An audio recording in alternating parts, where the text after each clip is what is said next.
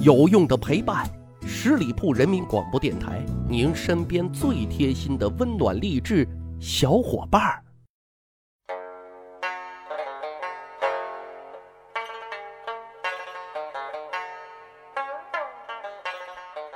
十里铺人民广播电台，趣吧历史，增长见识，密室趣谈，我是大汉。今年过年呢，去了一趟大东北，跟西安完全不一样的过年风情啊，也是别有一番风味的。上周呢，在曲江书城做了一场线下直播啊，也再次感受了一下西安年最中国的风情，那真的是很赞、很震撼啊，确实很有国际化大都市的范儿。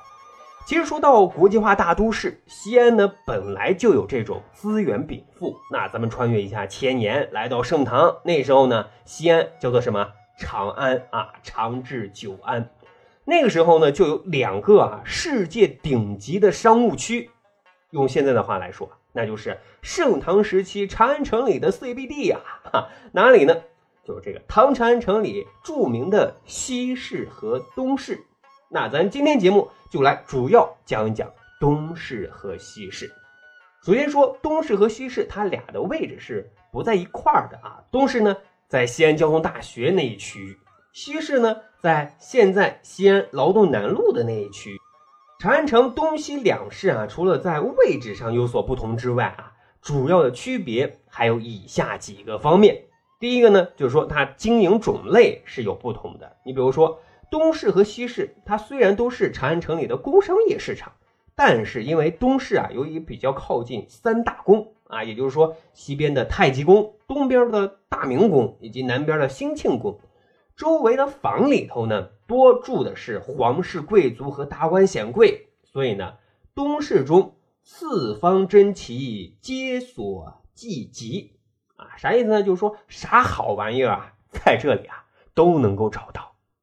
而且这些商品啊，大都是一些上等的奢侈品啊，以满足皇室贵族和这些达官显贵的需求。但是西市啊，周围住的都是一些平头老百姓啊，市场经营的商品更多的是衣服啊、蜡烛啊、药品啊等一些日常生活用品。虽然西市呢是一个大众的平民市场，但是它也有特别之处，就是说。它还有大量的西域、日本、韩国等国际客商在内前来经商。整个唐代的西市呢，据说啊，占地达到了一千六百多亩，建筑面积呢是一百万平方米，有二百二十多个行业，固定商铺就达到了四万多家，被誉为金市啊。所以呢，它是名副其实的当时世界上最大的商贸中心了。好，这是第一个区别。第二个区别呢，就是说东市的商业。不如西市的繁荣，哈，这个其实也很好理解啊。东市呢靠近三大宫，这刚才我们已经讲了啊，周围住的都是政府高官和达官显贵。那时候啊，政府的类似于现如今的八项规定，那是有过之而无不及。那比如说贞观元年，唐太宗就多次颁布禁令，首先规定五品以上不得入仕啊，什么意思呢？就是说五品以上的官员是不允许从事经商活动的。后来呢，觉得这个力度还不够，于是呢就下令禁止五品以上过市啊，过经过的过市市场的市，什么意思呢？就是原来啊不允许你参与经营活动，但你呢可以进去溜达溜达啊，可以 shopping 嘛。但是现在剥夺你逛街的权利啊，就说禁止五品以上的官员啊去往集市啊。这还没有完，说是大历十四年，也就是公元七百七十九年的六月。德宗呢又下诏了啊，说是什么禁止百官在工作机关和自己的府邸附近贩卖啊，买个烧饼都不行的。哈，有这么一个小故事，说武则天时期啊，有一名官员，名字叫做张衡，位居四品，马上要升任三品了。可是呢，有一次退朝，就因为在路边啊买了一块熟蒸饼，结果呢惨遭御史弹劾，结果就悲剧了啊，违反规定。还想升官？你想得美！西市就完全不一样了啊，都是老百姓，也都是生活用品。从开坊之后，集市里的人就是满的，一直到闭坊之前，都很难看出来逛集市的人到底是增了还是减少了，因为人永远都是那么多哈，就跟现在过年期间到大唐不夜城一样，一眼看去满眼都是人头啊。西市呢，距离唐长安城丝绸之路的起点开远门是比较近的啊，周围房里居住的也有不少的是外商啊，从而成为了一个国际性的一个商贸市场。这里呢，有来自中亚、南亚、东南亚以及高丽、百济、新罗、日本等各国各地区的商人，其中尤其以中亚和波斯大食，也就是说现在的阿伯啊的胡商是最多的。他们呢也多居住于西市或者说西市附近的一些房里头。这些外国的客商啊，他们主要从事是卖香料的、药物的啊，再从中国买回珠宝、丝织品、瓷器等等这些物品再卖回去。因此啊，西市中是有许多外国商人开设店铺的。你比如说珠宝店、货站、酒肆等等啊。历史上也流传着不少有关胡商的记载，比如说西市有一名胡商。曾经啊，以十万贯钱从西明寺僧人手中啊，购得了武则天亲赐的青泥珠珠宝啊。买这个青泥珠珠宝是很有意思的一个小故事啊。说这个武则天掌权的时候啊，西方的某国啊，送给了武则天这么一颗青泥珠珠宝，但是武则天不识货啊，也不知道这是干啥用的啊，于是呢，就将这个珠宝啊，送给了西明寺的僧人。有一天呢，胡商呢就去西明寺。哎就正好发现了这个好东西，因为他比较懂行啊，知道这里面的门道啊，就三番五次过来看，哎，这一下就引起了僧人的注意。僧人也不知道这是啥东西啊，觉得是有利可图啊。僧人就问胡商：“这颗珍珠一千贯，你买不买？”哎，胡商呢就赶紧摇头说：“不行，怎么才卖一千贯呢？” 走了哈。僧人很奇怪，这世上还有人嫌物价低，于是。第二次就问了一万贯，你买不买？胡商呢，觉得这个和他心目中的宝贝的价格啊，还是不匹配的，所以呢，仍然不买。